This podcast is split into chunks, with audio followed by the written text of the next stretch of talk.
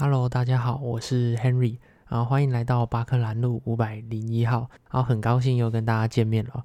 那礼拜一呢，会在这个地方聊有意思的书跟电影，然后分享故事和想法，然后希望大家会喜欢，然后欢迎大家常来这边造访哦。那在这集 Podcast 呢，要分享的也是一部电影，啊叫做《我不是药神》哦。那我一样会先讲故事的背景，然后接着是一些想法，那就放松来听听吧。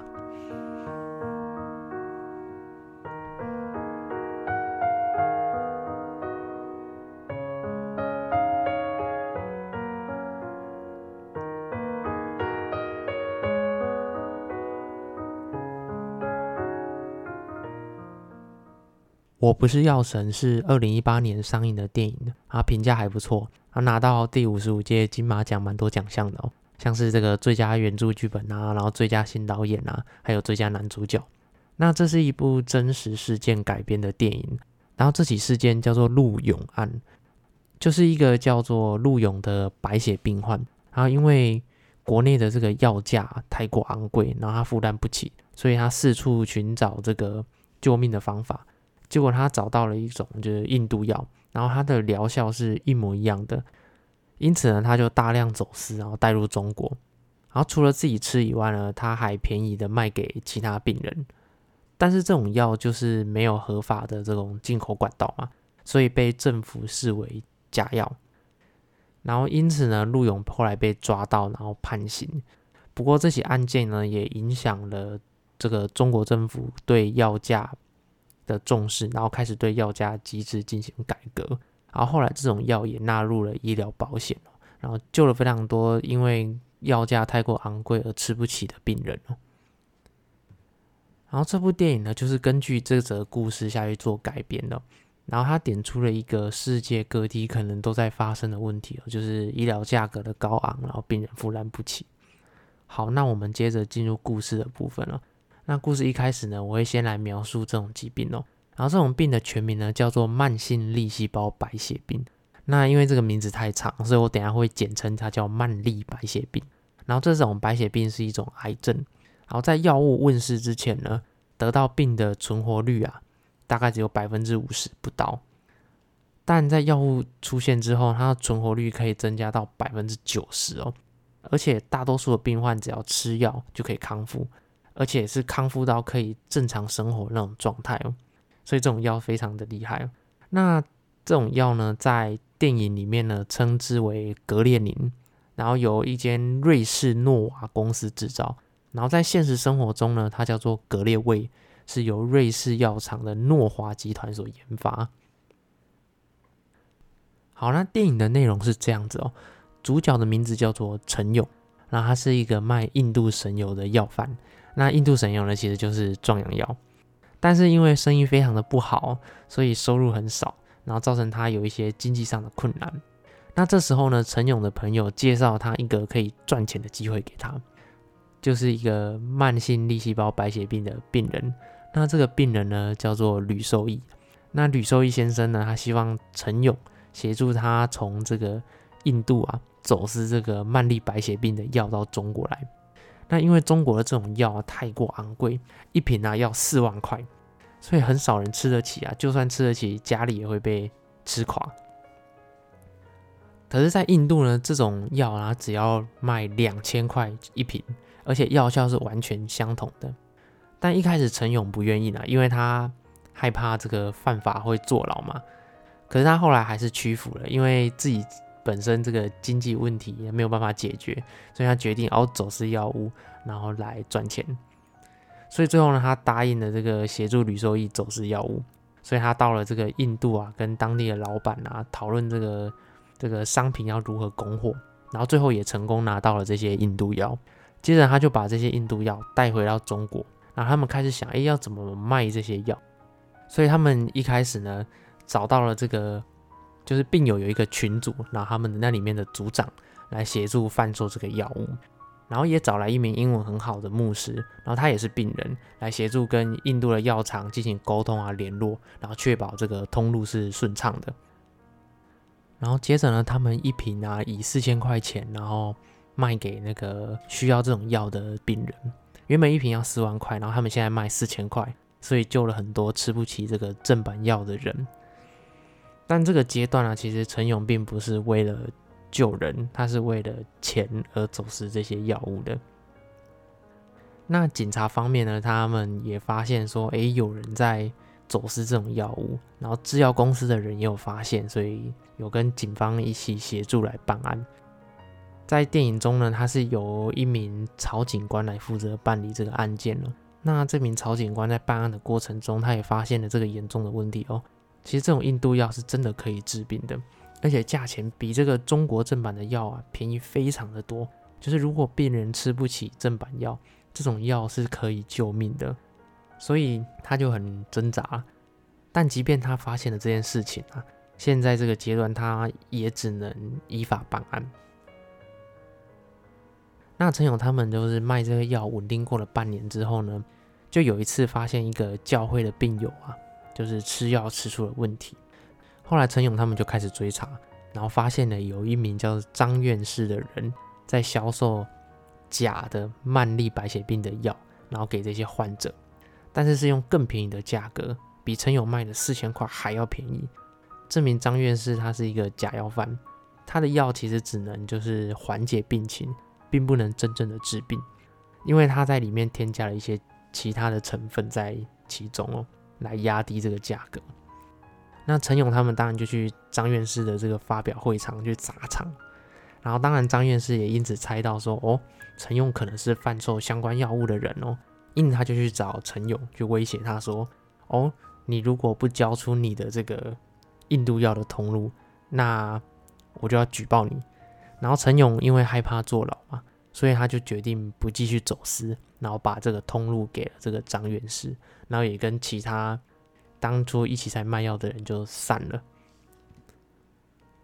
那大概在一年后，陈勇透过这个之前卖印度药赚的钱，成功开了一间纺织厂，那生意也很好，有稳定的收入。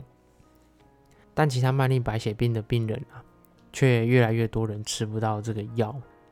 那因为这个张院士啊，拿到了这个印度药的通路之后，一开始维持陈勇卖的价格，但后来就一直把这个药的钱啊，一直往上涨，一直往上涨，然后涨到了这个两万多块，所以越来越少人吃得起，就没有人护着他，没有人替他保密，所以就有人走漏了消息，然后警察就得知哦，这个张院士在卖这个印度假药，就把张院士的公司给强制关闭。所以越来越多慢粒白血病的病人吃不起药，然后去世，然后包括陈勇当年一起卖药的好友那个吕受益先生。所以这件事情呢，让陈勇决定，好，那我再去印度一趟，重新把这个印度格列宁啊走私到中国。然后这个时候的陈勇啊，他不惜成本了，他一瓶格列宁原本成本价是两千嘛，他现在只卖五百块，用更低的价格去。让这些病人可以吃药，而原本他只卖上海附近的病人，现在连外省他也愿意贩售。当然，警察后来就发现了，哎，这个印度格列宁又出现了。当然，又继续严密的追查这个这个印度药的那个来源。然后电影里面有一段，就是那位曹警官直接把持有此药物的病人都抓起来询问了。其中有一段是病人跟这个曹警官之间的对话，然后也是非常难过的一段哦。然后对话内容大概是这样子：我我就是想求求你，别再追查印度药了，行吗？我病了三年，四万块钱一瓶的正版药吃了三年，房子吃没。家人被我吃垮了，现在好不容易有了便宜药，你们非说它是假药，那药假不假？我们能不知道吗？那药才卖五百块钱一瓶，药贩子根本没赚钱，谁家能背上个病人？你就能保证你这一辈子不生病吗啊。你们把他抓走了。我们都得等死。我不想死。我想活着。行吗妈。然后这名曹警官其实他非常的两难哦，他抓了要犯就可能害死一堆病人，可是不抓他又一直受到上司的压力。不过后来他也就放弃继续追查此案了。但是最后陈勇还是被其他的警察抓到，并遭到判刑哦。但这件事情呢，受到这个政府的高度重视。然后陈勇因为卖印度药的这个本意啊是救人，所以他也是提早出狱。那因为这起事件，这种药后来就纳入了这个医疗保险哦，然后救了非常多慢粒白血病的病人。然后慢粒白血病在这个中国的存活率哦，也从两千零二年的三十 percent 成长到二零一八年的八十五 percent 了。所以陈勇的这个行为啊，其实是对后续药价的影响非常大哦。那电影给我的感觉有点像辛德勒的名单哦，东方版的辛德勒名单。特别是最后陈勇啊被捕啊，然后在送入监狱的那个路上哦，慢粒白血病的病患排在马路的两侧哦，然后感谢他的这个牺牲付出哦，就很像辛德勒名单里面就是犹太人目送这个辛德勒离开的时候的那个情景跟氛围有点类似。然后辛德勒名单之后就是有机会也再拿出来跟大家分享。那整个电影的议题啊，其实就是病人的生存权跟医疗价格的这个冲突。那根据一些资料显示哦，就是其实瑞士诺华集团啊，他们也是耗了十三年，投入了超过五十亿的美金，才研发出这种很厉害的药物。所以从公司的观点来看，他们投入很多的成本啊，才发明出这种救人药。所以需为了需要维持公司的营运啊，定价高一点其实是并没有不合理啦。但是从病人的角度来看，很多人根本吃不起这种贵到不行的药啊。就算吃得起啊，家庭也会被吃垮。那我这边再另外补充一点哦，就是正版药会如此的昂贵哦，除了刚刚提到的这个研发成本很高之外，就中国的法令啊，对进口药物的这个课征的关税、增值税非常多税务，然后再加上层层的剥削，造成在中国贩卖的药价是原本定价的两三倍哦。那这也是药价昂贵的另外一个原因。那关税法令的部分呢、啊，其实可以调整，但是公司定价高的问题啊，我想大概只有这个政府介入啊，然后用保险的方式来做调整药价是比较好的方法。那还好在台湾哦，这种药是有纳入健保的，你一年大概只要付六千台币左右就可以吃到这样子的药，所以其实很感谢这个台湾的医疗德政。但这种事情啊，在世界各地啊，应该还是存在着，所以其实有点无奈啊。那这部电影有几个桥段，其实我蛮喜欢的，就蛮有感触的。就陈勇在跟印度商人就是谈这个药的通路的时候呢，陈勇说过这样子的一句话，就是 “Life is money”，命就是钱。但我其实自己不太喜欢这句话，命不应该是拿来盈利的手段。那还有张院士跟陈勇的这段话，听说你这次不挣钱啊，挺仗义的。不过哥得劝你几句啊！我卖药这么多年，发现这世上只有一种病，穷病。这种病你没法治啊，你也治不过来，算了吧。那我认为这段话大概是整部电影最经典的一句话：为了生存啊，把自己给弄穷了，或者因为穷而让自己的生存希望渺茫。那其实关于这方面哦，真的就是比较倾向于由政府来制定相关的措施，来让医疗价格合理。就是生存与健康啊，不应该是花大钱买来的，就应该人人都享有的。好，那最后我来做一个总结，就是我觉得错的事情啊，我们不应该去习惯它，但我们又有多大的这个勇气去挑战它呢？无论是这部电影所描述的违法走私，然后来救人。还是不惜违法去争取人权跟自由，还是说像辛德勒名单那样不惜违法然后去救下犹太人，然后这都是需要非比常人的勇气跟信念。然后最后我用陈勇在法庭上的一段自述，然后结束今天的分享。